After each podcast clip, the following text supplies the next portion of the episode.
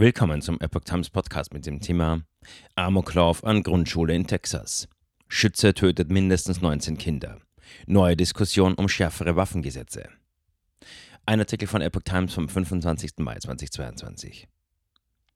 Ein 18-Jähriger stürmte in eine Grundschule in Texas und richtete ein Blutbad an. Mehr als ein Dutzend Kinder sterben. US-Präsident Biden wandte sich an die Menschen im Land.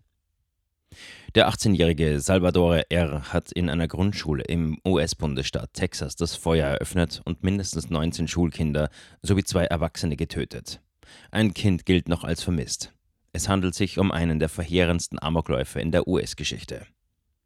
Den Ermittlern zufolge betrat der Schütze am Nachmittag des 24. Mai die Grundschule in der Kleinstadt Uwald und schoss um sich. Nach Aussage des Bürgermeisters Don McLaughlin wurden auch zwei Erwachsene getötet. Die Grundschule hat rund 500 Schüler, die meisten von ihnen haben hispanische Wurzeln. Donnerstag wäre ihr letzter Schultag gewesen. Der Schütze wurde ersten Erkenntnissen nach von Sicherheitskräften erschossen. Es war unklar, ob er zu den erwachsenen Todesopfern gezählt wurde.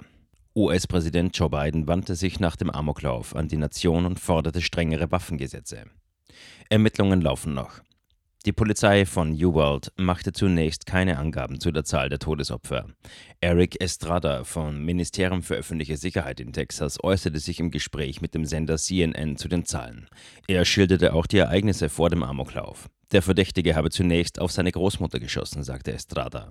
Der Vorfall habe sich in der Wohnung der Großmutter ereignet. Diese wurde in ein Krankenhaus gebracht. Über ihren Zustand war zunächst nichts bekannt. Schließlich sei der Schütze mit einem Auto zur Schule gefahren und habe dort einen Unfall gebaut, sagte Estrada. Er habe dann das Auto verlassen und sei mit einer Schutzweste bekleidet, einem Rucksack und einem Gewehr in die Schule eingedrungen. Dort habe er das Feuer eröffnet. Der 18-Jährige sei schließlich vom Sicherheitspersonal der Schule gestellt worden. Estrada betonte allerdings, dass die Ermittlungen noch liefen und diese Informationen noch vorläufig seien. Ein pensionierter Lkw-Fahrer berichtete gegenüber The Epoch Times, er habe sein ganzes Leben lang auf der anderen Straßenseite der Großmutter des Attentäters gelebt. Ich kannte sie mein ganzes Leben lang. Ich kann nicht glauben, dass das passiert ist, sagte er. Während des Vorfalls sei sein Urenkel an der Schule gewesen, wurde aber nicht verletzt. Andere Kinder hätten das Attentat nicht überlebt. Ich kenne ihre Eltern, ihre Großeltern, berichtete der Rentner schockiert. Flaggen auf Halbmast. Der Gouverneur von Texas, Greg Abbott, ließ die Flaggen im Bundesstaat Texas auf Halbmast setzen. Texaner im ganzen Staat trauern um die Opfer dieses sinnlosen Verbrechens und um die Gemeinde Uwald. US-Präsident Joe Biden ordnete umgehend an, angesichts der verheerenden Attacke bis einschließlich Samstag die Flaggen auf allen öffentlichen Gebäuden in den USA auf Halbmast zu setzen. Er war am Abend gerade erst von einer mehrtägigen Asienreise zurückgekehrt. Begleitet von seiner Ehefrau Chill hielt er kurz nach seiner Landung eine Rede im Weißen Haus. Darin erinnerte er sich auch an seinen Sohn Bo, der 2015 an Krebs gestorben war, und seine 1972 bei einem Autounfall getötete Tochter.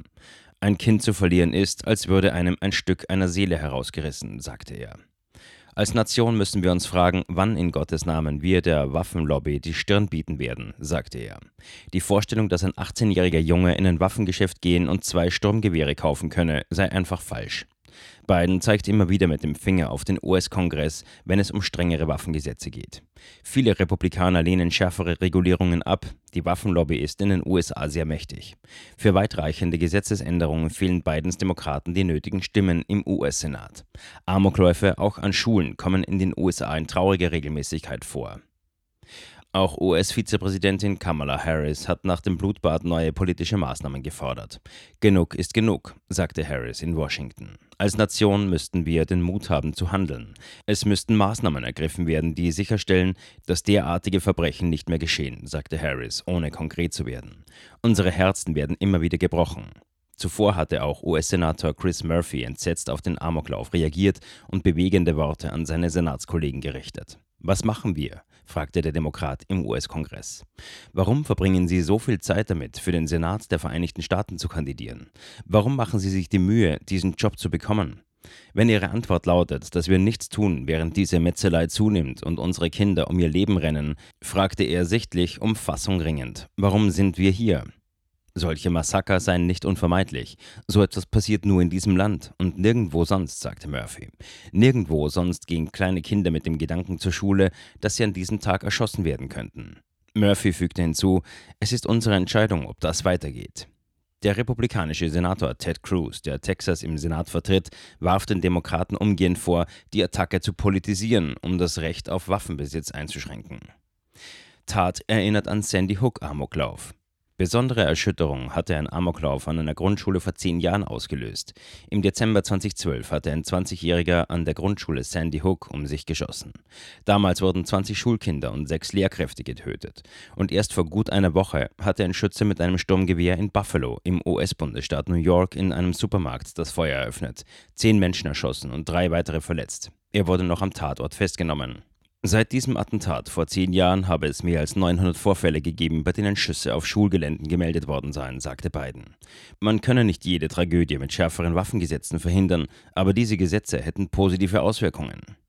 Über den Hintergrund der Tat in New World war zunächst wenig bekannt. Die Ermittler hielten sich bedeckt. Medienberichten nach soll der Schütze die bei der Tat verwendete Waffe vor rund einer Woche kurz nach seinem 18. Geburtstag gekauft haben. Das Verhalten des Schützen habe sich zuletzt verändert, zitierte die Washington Post, einen Jugendfreund des Schützen. Er habe bei seiner Mutter und manchmal bei seiner Großmutter gelebt und sich in letzter Zeit aggressiv verhalten.